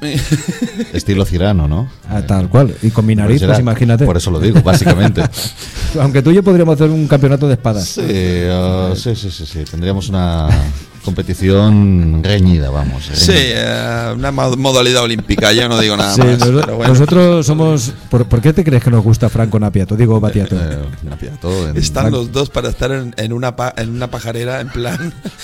bueno, no voy a seguir, que me puedo. Sí, que lo de pajarera suena bastante mal. me, Déjalo, me enca- déjalo. me eh. encarni- Sí, sí, me sí. encarnizo, me caché con la cacatúa y el oro, ya, ya no sé lo ¿Sabes que esto. ¿Sabes esto que va un tío a una pajarería y dice, oiga, ¿es cara la cacatúa? Dice, perdone, aquí no hablamos vasco. ¿Eh? Me la guardo. Eso muy- imagínate, feo y sin gracia. Ya, esto ya es la ah, hostia. Madre mía, ¿te pareces a mí? Me Esto ya es la, la leche, ¿no? Es la leche. Bueno, pues el Club de los Feos, eh, a tener en cuenta, a tener muy en cuenta, porque Jesús es un, es un crack y con el proyecto del Club de los Feos eh, estoy seguro que volverá a dar que hablar y a salir a la escena musical valenciana. Como he dicho, es de Carcaixent, aunque, bueno, por motivos eh, profesionales y personales ahora vive en otra ciudad, pero de Carcaixent, de Valencia, cantando en castellano. En Enfant Sostingut cabe todo lo valenciano y lo no Claro valenciano sí. canten en valenciano, canten en castellano. Pues si tienes la oportunidad algún día, nos lo traes. Pues sí, esa es la idea, esa es la idea. muy bien. Recordamos a la gente que estamos en Sonora. son ¿En las- directo? ¿Estamos en directo? A las, son las 7 y cuarto de la tarde, casi, faltan dos minutitos. Un programita que tenemos aquí de música, cultura y refrescos, porque ahora tenemos refrescos. Sí. Bueno, esto viene después, viene después, los refrescos vienen después. Vienen, vienen después, los refrescos vienen después. Sí, pero eso ya cuando acabemos el programa. Es que me pasas el guion y después, Yeah, tienes toda después hacemos lo que Pero queremos. bueno, vamos ahora con nuestro siguiente invitado. Que es un mancuniano nacido en 1982. Una cosita, lo de Mancuniano. Yo cuando lo primero lo escuché digo, ¿qué tenemos extraterrestres ya la- que, que- que hacen música? Y, no, y resulta que es el gentilicio de Manchester. O sea, el que vive en Manchester es Mancuniano. Ah, bueno, yo creía que mancuniano era el que vivía aquí al lado de Masalavés, pero bueno, en fin. Lo más parecido a Manchester. Mancunia. vale, muy bien. Este nació en 1900 en 1982, se llama Alan Peter Roberts, eh, pero es mayormente conocido como Jean Noir, y es un cantautor con cinco discos publicados hasta la fecha. Su sonido es un indie pop mezclado con neopsicodelia, una palabra que siempre te gusta mucho a ti, la neopsicodelia, y electrónica. Su disco debut del que vamos a hablar es del 2005, se llama La Torre del Amor, Tower of Love. Lo describió Tony Sendra, que es un crítico de, música, de All Music, como una mezcla de las cajas de ritmos sintetizadores burbujeantes de la electrónica indie, con guitarras lo-fi y voces de adultos y niños del pop indie de cámara relajante y encantador. Como muestra de ello, pinchamos su single My Patch, una canción que avala todo lo que dijo en su momento eh, la publicación anteriormente citada. Se Ajá. hizo muy popular porque se utilizó para la banda sonora del videojuego Little Big Planet. Ajá. ¿Quién no ha jugado a Little Big Planet? Un juego muy educativo, muy interactivo, ¿eh? No he jugado nunca, yo pero yo debe- de serlo. Sí, sí, sí. No, no es. eh, No tiene nada de violento ni este tipo de cosas. Que bueno, que los juegos viol- violentos en sí son simplemente juegos. Cada uno lo interpreta como le dé la gana. Pero este era muy instructivo y estaba muy bien. Y lo que te quería comentar, y es que es muy curioso, y es que esto es una obra de orfebrería pop que cuando lo escuches dirás, madre mía, ¿cómo, cómo, cómo hacen este tipo de música? Así que si te parece bien, Vamos a escucharlo, ¿no? Escuchamos My Patch. a Jim Noir y esto es Sonora. en directo. My Patch.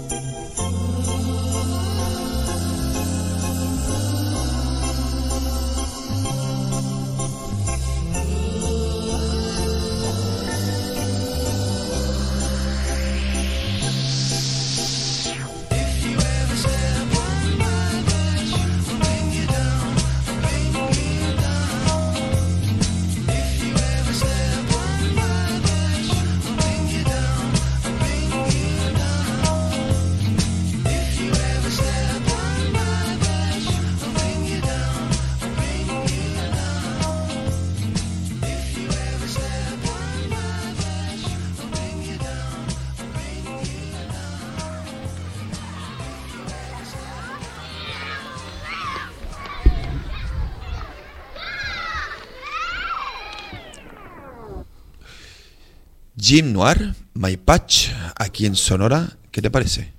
Pues muy brutal, muy, La- bru- muy brutal. Es muy bueno, son muy buenos. La verdad es que muy bueno. Pero mira, vamos con más cositas que tenemos Ahora un programa sona- ahí. está sonando Going to. Brazil. My Motorhead. esto significa que estamos en el momento de la siderurgia sonora. Y ahí está nuestro amigo Orlandito que nos trae una cosita que nos cuenta a dónde van los rockeros. Uh. ¿dónde van los rockeros? Al infierno. Al infierno. De Pues que nos lo cuente, que nos lo cuente Orlandito. Y Dale. vamos a sorprendernos a ver A- si. a ver lo que nos trae. A ver lo que lleva, Yo creo que lleva una camiseta de Camela. ¿verdad? Sí, tiene pinta que- de llevar una camiseta y de que Camela. Pone, y que pone pues el Ah. título del recopilatorio. Sí, sí, sí. Todo Camela. Todo Camela. Y unas flechas hacia abajo. Yes. En fin, Orlando. ¿qué Orlando Cabezas, aquí en Sonora. Dale caña, José. Muy buenas tardes, gente. Bienvenidos a un nuevo capítulo más de esta vuestra sección Siderurgia Sonora con, conmigo, con Orlando Cabezas. Un saludete para toda la gente de Suque Radio y todos los oyentes de Sonora. Eh, esta semana tenía yo un dilema porque, bueno, era la conmemoración de, de dos grandes álbumes. El vulgar Display of Power de Pantera, un trayazo de disco, pero bueno, de eso ya hablaremos otra vez. Y, y el otro era, pues, el volumen brutal de Barón Rojo.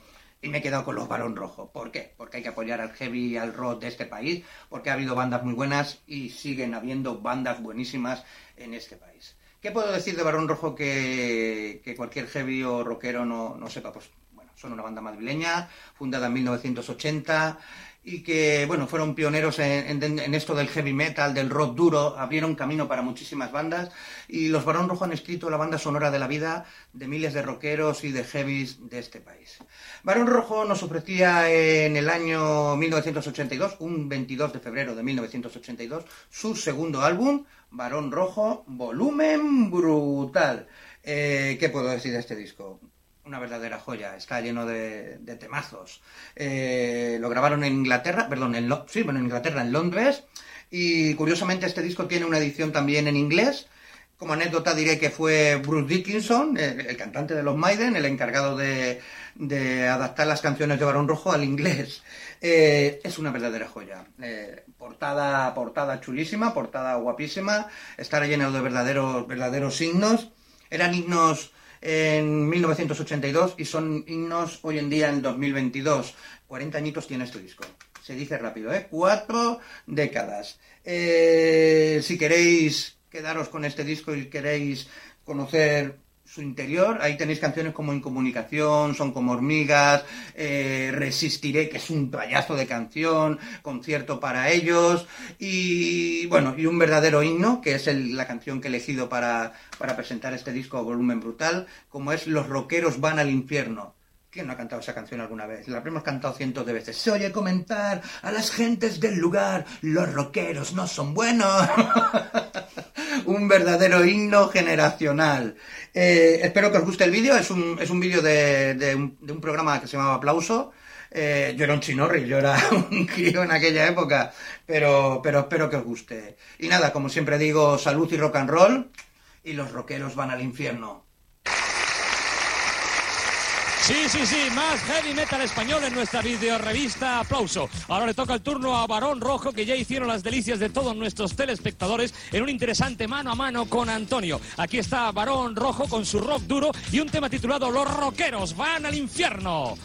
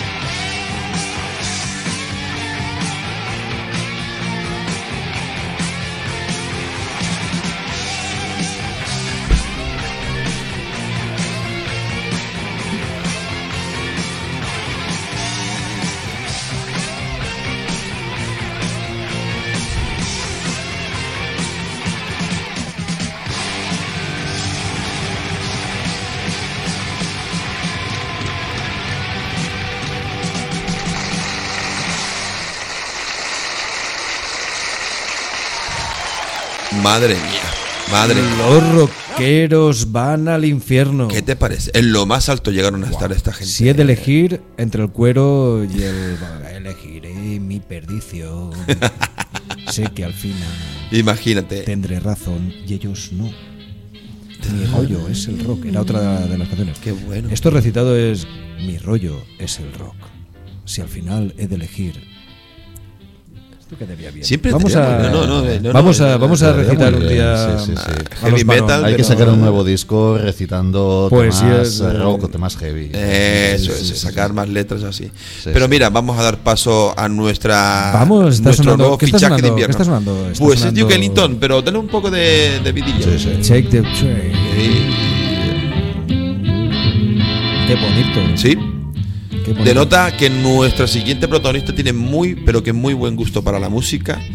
Es una chica encantadora con un nivel, bueno, que a mí ya me parece, me, me abruma de cierta manera, porque no me esperaba que esta chica supiera que, bueno, tiene muchas virtudes, pero es que es impresionante. Bueno, de hecho lo verás ahora por una diserción que hace que me deja alucinando en colores. Se llama Tina Ruseva y, le hemos puesto nombre. Esto significa que estamos en la sección de la. Gaseosa con Tina. All right. Eso es cosa de ella, porque ella habla Sí. que la música ligera es como la gaseosa. Qué muy buena definición. Me sí. quedé alucinando el otro día. Mm, música ligera es como la gaseosa. Sí, sí, sí, sí, sí, sí, sí. Brutal. Y, eh, pero dentro de la intrascendencia de su discurso le da su importancia, que es lo más curioso. Sí, sí. Pero bueno, nos Que trae una. cuente, ¿no? nuestra- Que- ¿eh? que nos cuente lo que nos cuente, que, que nos nos cuente, trae que nos hoy. trae una cosita, ya verás. Muy curiosa, muy curiosa. Fina, fina. Fina, fina. Tina, ¿qué nos cuentas? Tina, ¿qué nos cuenta? Aquí en Sonora.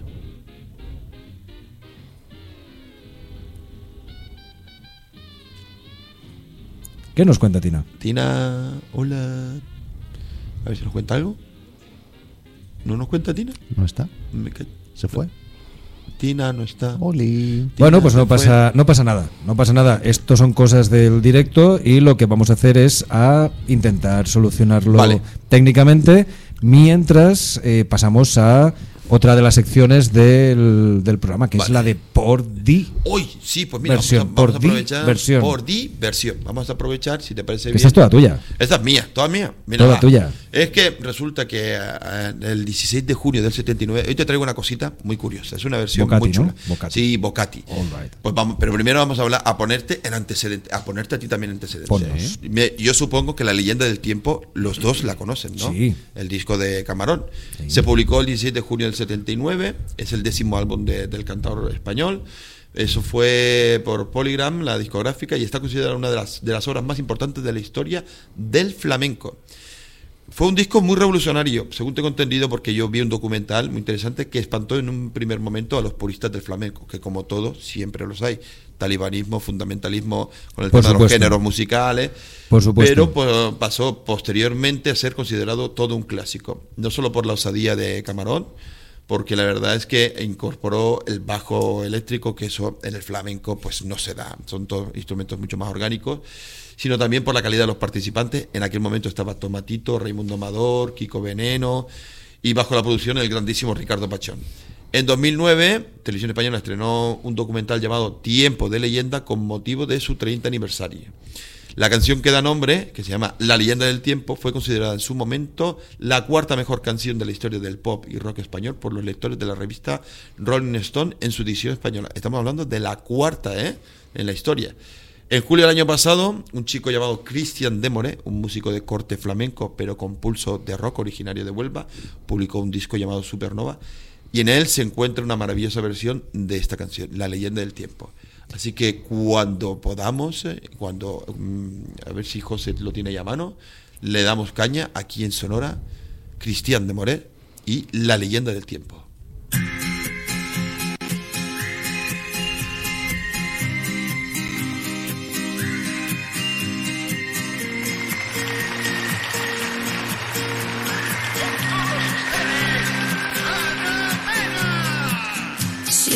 hasta tuviese que hablar de los dos. Ya soñaba sobre el tiempo flotar.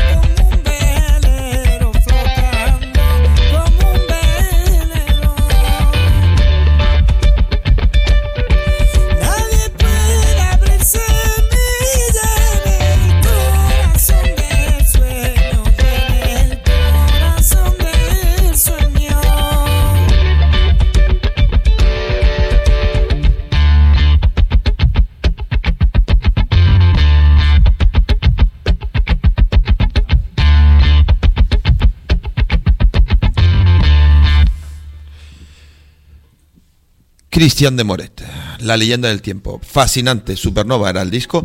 Y vamos con lo que los había prometido antes, que era la explicación, la presentación de Tina Ruseva y la canción de la que va a hablar. Así que, sin más dilación, Tina Ruseva aquí en Sonora. Ya estamos aquí, otro viernes en Gaseosa con Tina.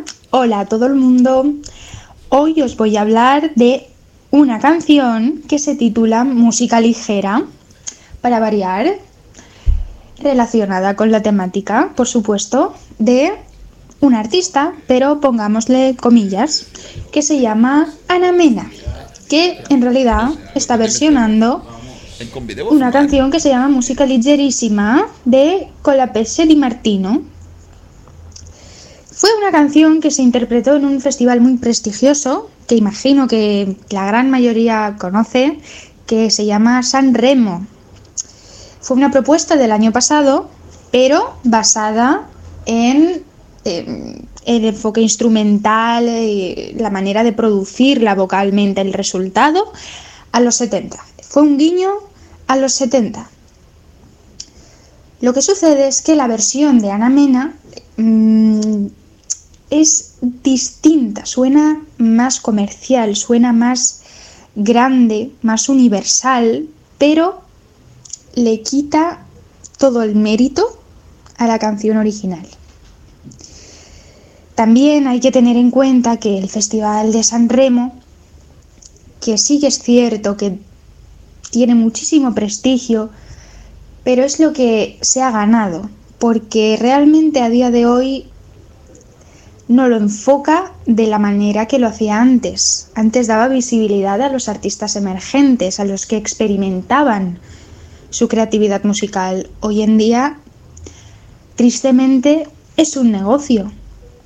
No está la orquesta de forma obligatoria. La parte instrumental ha perdido mm, presencia, pero casi por completo, lo cual es muy triste. Pero bueno, puede que haga ilusión a la gente ver a una española en San Remo, como si hubiera conseguido algo, pero claro, eh, tratándose de un negocio es muy diferente. Pero bueno, Ana Mena es una reggaetonera de toda la vida del señor que, bueno, dada su pérdida en ventas, ha decidido experimentar con la música italiana. Y esto tiene su punto, pero no deja de ser un poco mm, triste en el sentido de que no sabe cómo enfocar su carrera y aparte eh, musicalmente eh, lo interpreta bastante mal. Si por curiosidad buscáis versiones de ella en directo, veréis que en la gala de fin de año o incluso en el propio festival de San Remo que ha, ido el año pasado y este, no canta en directo. Y si se compara con otros años de San Remo, esto nunca ha sido así, pero sí que es cierto que la presencia de los violines en la canción original, eh, la música ligerísima es fantástica, eh, la letra eh, no tiene ni un pero y sí que es cierto que esta versión puede digerirse, puede ser potable, pero no deja de ser algo comercial, comercial. De, es un mal intento de, de la música gaseosa que sigue siéndolo, ¿no? Pero claro, de una forma del siglo XXI, por supuesto. Pero bueno, yo espero que os guste esta versión, que es como un caramelito, pero la original es mucho mejor. Pero bueno, ahí está, espero que la disfrutéis. Un beso a todo el mundo y feliz fin de.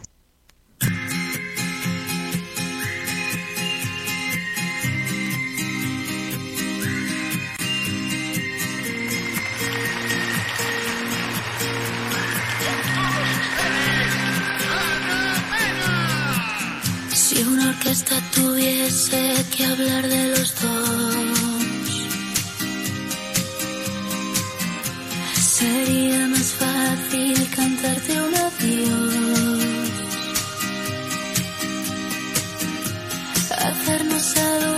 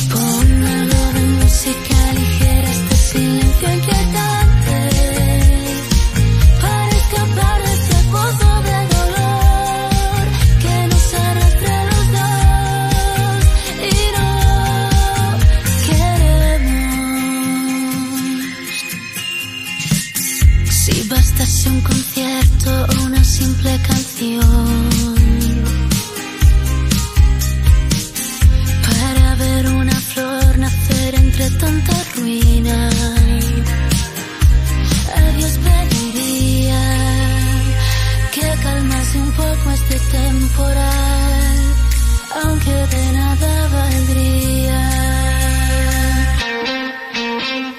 Ponme algo de música ligera porque me siento ausente. Que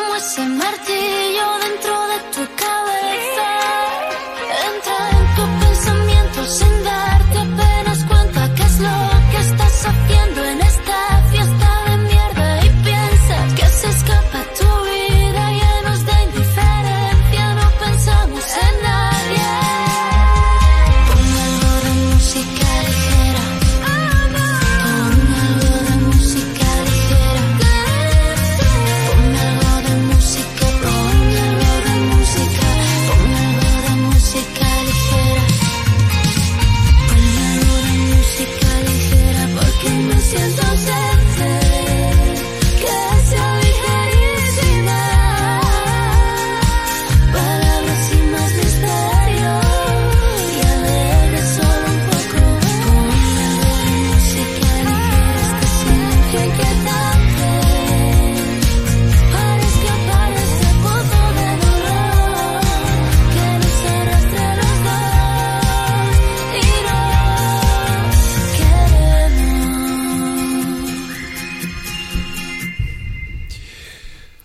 Ana Mena. Ana Mena. Ana, música ligera. Una versión de un clásico italiano. Eh, aquí, pues, eh, examinado a la. mm, Vamos. a- Bueno, brutal, ¿eh? Brutal Sí. la, la explicación de, Pues de sí. Tina, la gaseosa contina. La gaseosa contina. ¿Cuánto aprendemos en Sonora? Pues ya ves, eh, y nos queda más, espero. Porque ahora... Uy, a ver, lo que viene ahora. Espera. porque después de la gaseosa contina, Mm, Viene. Viene un hombre. Solo. Eh, solo. Eh, Pero es el tercero en discordia. es el tercer El- hombre. Nuestro tercer hombre. Un hombre solo, pero bien acompañado. Bien acompañado. Aquí. Antón Caras, aquí Antón sí, Caras, sí, sí, eh, poniéndonos la banda sonora a la sección. Para entrar a- en la recta final del programa y, y hoy nos trae un, un- un clásico In- que creo que está. Este clásico es el- ya juega en el terreno, juega en casa aquí el amigo Joaquín Valle. Mm. Juega en casa porque es especialista en, en- en que yo No lo- no lo desveles, no lo desveles. duermo por las noches. No lo desveles. Ah, de- de- pero bueno, no lo desvelo. No lo Pero- desveles, pero no lo destripes. No lo destripo. Sí, mm, Joaquín. Sí, hola, ¿Qué buenas. tal? ¿Qué tal? Muy bien. Muy ¿Y bien. vosotros? Y a- al verte a ti mejor, como suelo decir. Eh, Eh, no es para menos, ya, ya, y eso que eres del Club de los Feos. sí. Yo Pero soy, bueno, aspiro pero a ser somos del presidente. Club de los Feos. Yo aspiro a ser presidente, que que, conste. eh, lo tienes, lo tienes complicado. lo tienes complicado. Pero bueno, si te parece bien, ponemos una escenita de la Mm, peli. Me parece estupendamente porque Sí, así creo que mejor muy- que la escena hable por sí sola. Sí, porque creo que hablará por sí solo. Sí, creo que sí. Así que, José, dale al play, que ya verás. Ay, madre. Hola, Regan. Soy un amigo de tu madre. Me gustaría ayudarte. Entonces aflójame estas correas. Me da miedo que te hagas daño, Regan. Yo no soy Regan. Ya.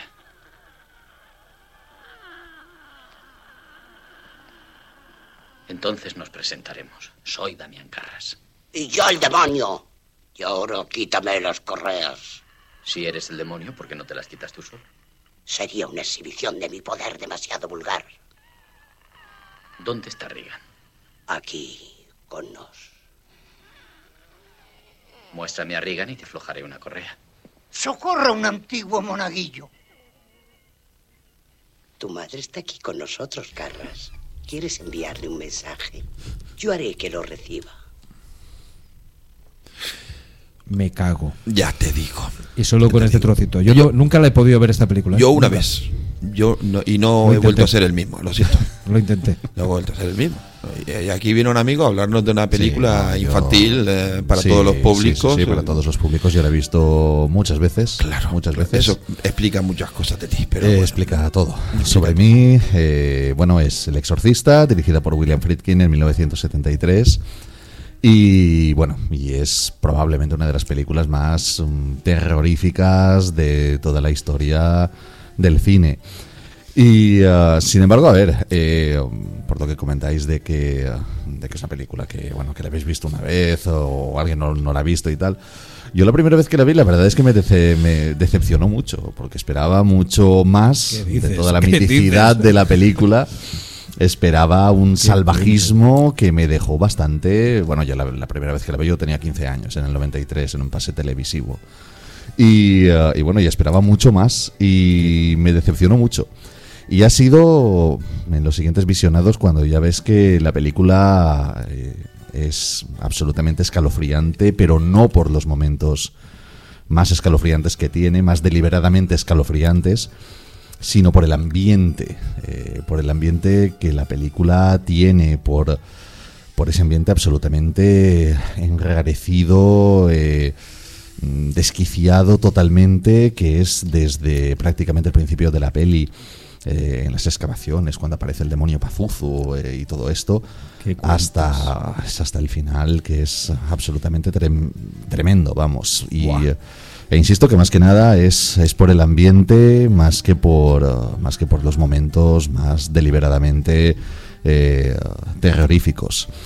Es una película que, bueno, su, ro- su rodaje fue bastante accidentado. Bueno, ya de por sí la, la preproducción de la película fue bastante, eh, bueno, mm, no accidentada, pero sí, sí bueno, eh, sí bastante farragosa. En un principio tenía que dirigirla Stanley Kubrick. Sí. Eh, sí. Vaya. De hecho, yo siempre he fantaseado sobre cómo sería esta película dirigida por Stanley Kubrick. Tienes el resplandor, solo te digo Eh, eso. Resplandor es la única película de terror que tiene y tiene tela marinera. En Ya. fin. eh, ¿Puedo hacer una pequeña, un pequeño comentario? Puedes hacer los comentarios que Creo quieras. que la vi por primera vez hace tres años. Es que me negaba a verla, El tío. Resplandor. Creo que la- pero porque mi mujer decía, ¡cobardica! Cobarde, cobarde, cobarde de la dijo de todo.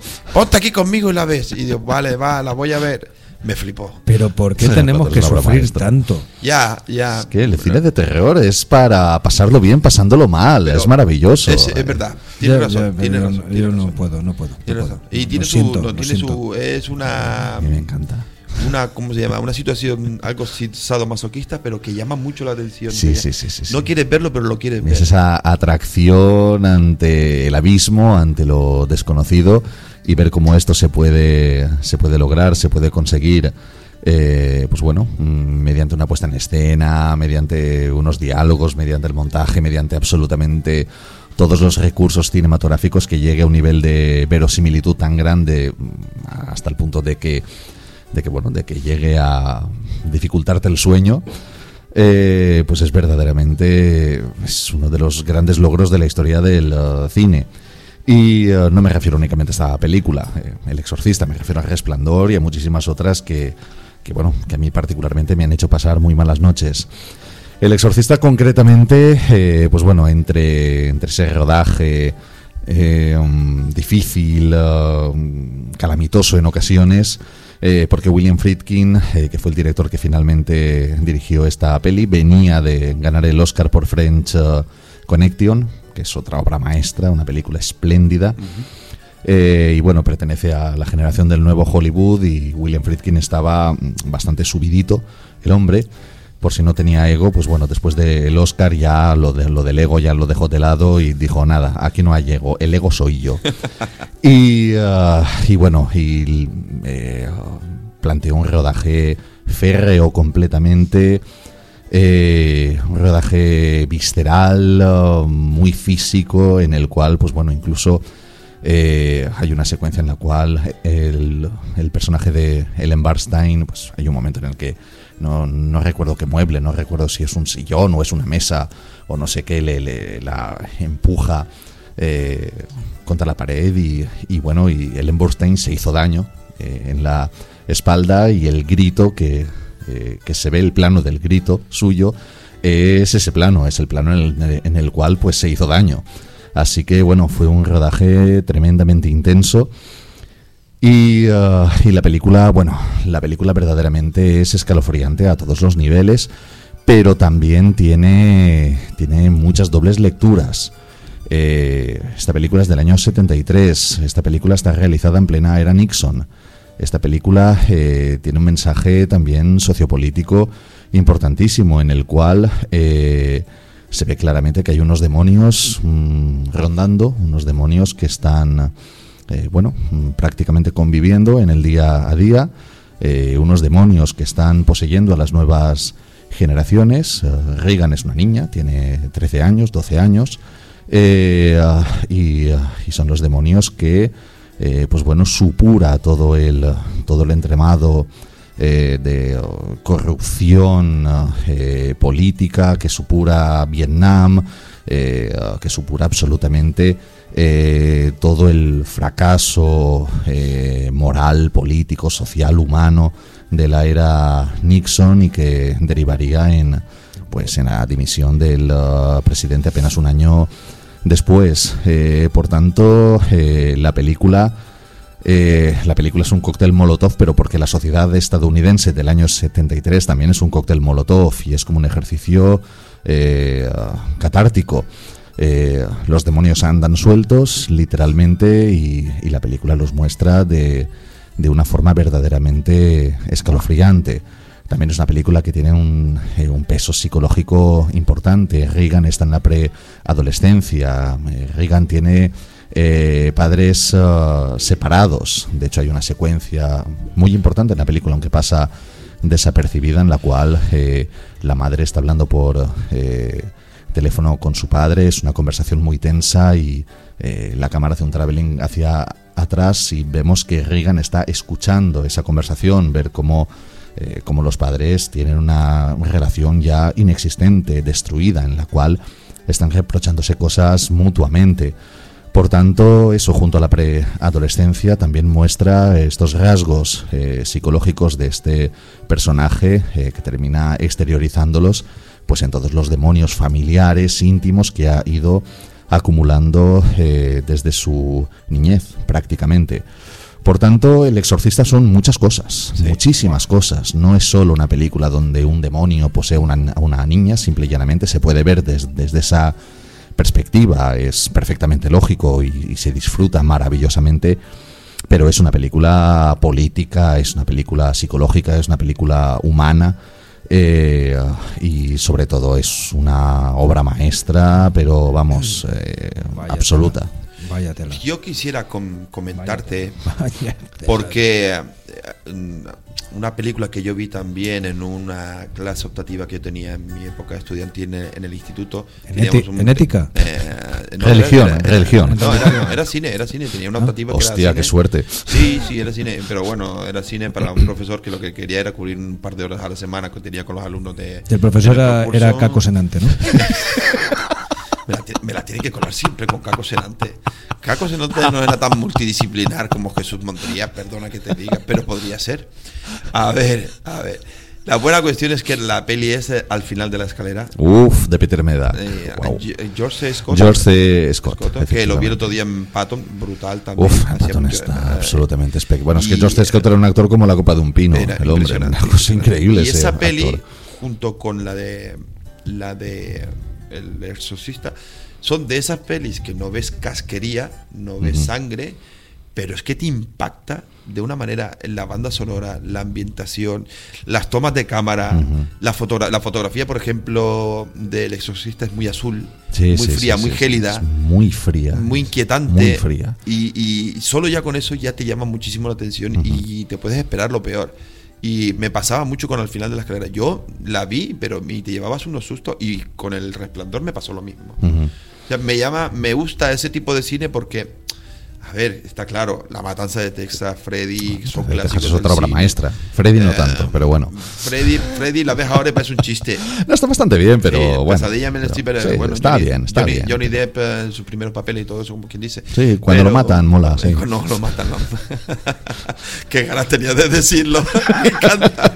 Te ha quedado a gusto. Pero es que me llama, Mucho. me llama mucho la atención eso de conseguir eh, esa base de terror sin, sin enseñar sangre. Y, eh, y es todo tu cabeza y una película, todo lo que con lo que juega, ¿no? Con tu psicología propia. Efectivamente, es la puesta en escena, es uh, cómo se consigue que una película verdaderamente te dé miedo, verdaderamente impacte a partir de recursos puramente cinematográficos. Al, al final de la escalera, a ver, se beneficia que tiene un actor absolutamente impresionante, un guion de hierro completamente, bueno, unos actores impresionantes. Por ahí estaba Melvin Douglas, eh, que es el anciano, el que desencadena un poco todo, que es eh, un actor maravilloso. Eh, pero bueno, este tipo de cine es, es lo que define el cine de terror, tal cual. A mí, en mayor o menor grado, me puede gustar más o menos el cine de casquería o de sangre. Hay algunas que están bien, otras no tanto. Pero el cine que verdaderamente impacta, el que, el que da miedo, es, uh, es el de ambiente, es el que te crea, eh, el que te crea un clima eh, desasosegante completamente, porque eso, eso lleva desde el principio de la película, en al final de la escalera, desde la secuencia inicial, aquel accidente en la carretera donde muere la mujer y, y la niña y tal, ya te crea ese desasosiego total, absolutamente, ese, ese tono eh, de desesperanza prácticamente, porque es una película en el, en, el, en el fondo, es una película muy triste, es la liberación de un espectro, en el, en el fondo trata un tema eh, terrorífico, pero de una tristeza mm, tremenda. Y, eh, y está logrado de una forma asombrosa. El resplandor responde a, a la línea cerebral de Stanley Kubrick y como es una película que se mete dentro eh, de, los de los recovecos internos de Jack eh, Nicholson y, eh, y el exorcista pues en mayor o menor grado sigue esta línea de que es una película de terror, efectivamente está concebida como tal, pero desde luego va por otros caminos, a poquito que rasques en ella, va por otros caminos completamente distintos. Me sigue llamando la atención de esa peli el, el momento en que entra Max von Sydow en, este- en escena, en escena y esa altura de, de- de- de cámara que, que muestra un, un actor impresionante, eh, que es tan simple la toma y ves, y este hombre es grande, haga lo que haga también. Y la banda sonora es que es inquietante. Tubular Bells, es que lo explica. Es que es, la banda sonora en un principio... Es ese color azul del que mm, yo te hablaba de. de- Efectivamente. La banda sonora en un principio no tenía que ser esta. Lalo Schifrin compuso una banda sonora eh, que fue descartada. De hecho, se puede escuchar en YouTube, si no, re- si no recuerdo mal. Eh, y la banda sonora, a ver, eh, hay, un tem- hay un tema principal, un, un conjunto, un conjunto de cuerdas completamente enloquecido que funciona muy bien, pero después hay otro que no, que no funciona tan bien. Y la banda sonora en, en su conjunto fue descartada completamente y en última instancia fue cuando pues cuando empezó a componerse mediante retazos de Penderecki y lógicamente la, la pieza que más ha sonado y que cuando la escuchas inmediatamente piensas en, en El Exorcista, que es eh, eh, Tubular Bells que es un poco extraño porque su composición no estaba orientada hacia esto, ni muchísimo menos. Pero, pero ahora lo escuchas y yo inmediatamente cuando escucho esta pieza pienso en Ellen Burstyn eh, caminando por las calles, viendo a la- esas monjas inquietantes con, eh, con, los, eh, con los vestidos al viento y Claro. tal, que es, que es una secuencia simplemente con Ellen Burstyn caminando, pero eh, caminando prácticamente en la antesala del infierno y es, y, y es algo eh, con lo cual la banda sonora puf, eh, tiene un papel absolutamente trascendental. que ha sido casi más casualidad que otra cosa que, que Michael Field entrara en escena con, con, con esa canción, pero eh, a pesar de ser un artista que es muy conocido, o sea, su música comercial, comercialmente, quitando cuatro o cinco singles que tiene, eh, está cargadísima de, de sonoridad, de, de muchísimos arreglos.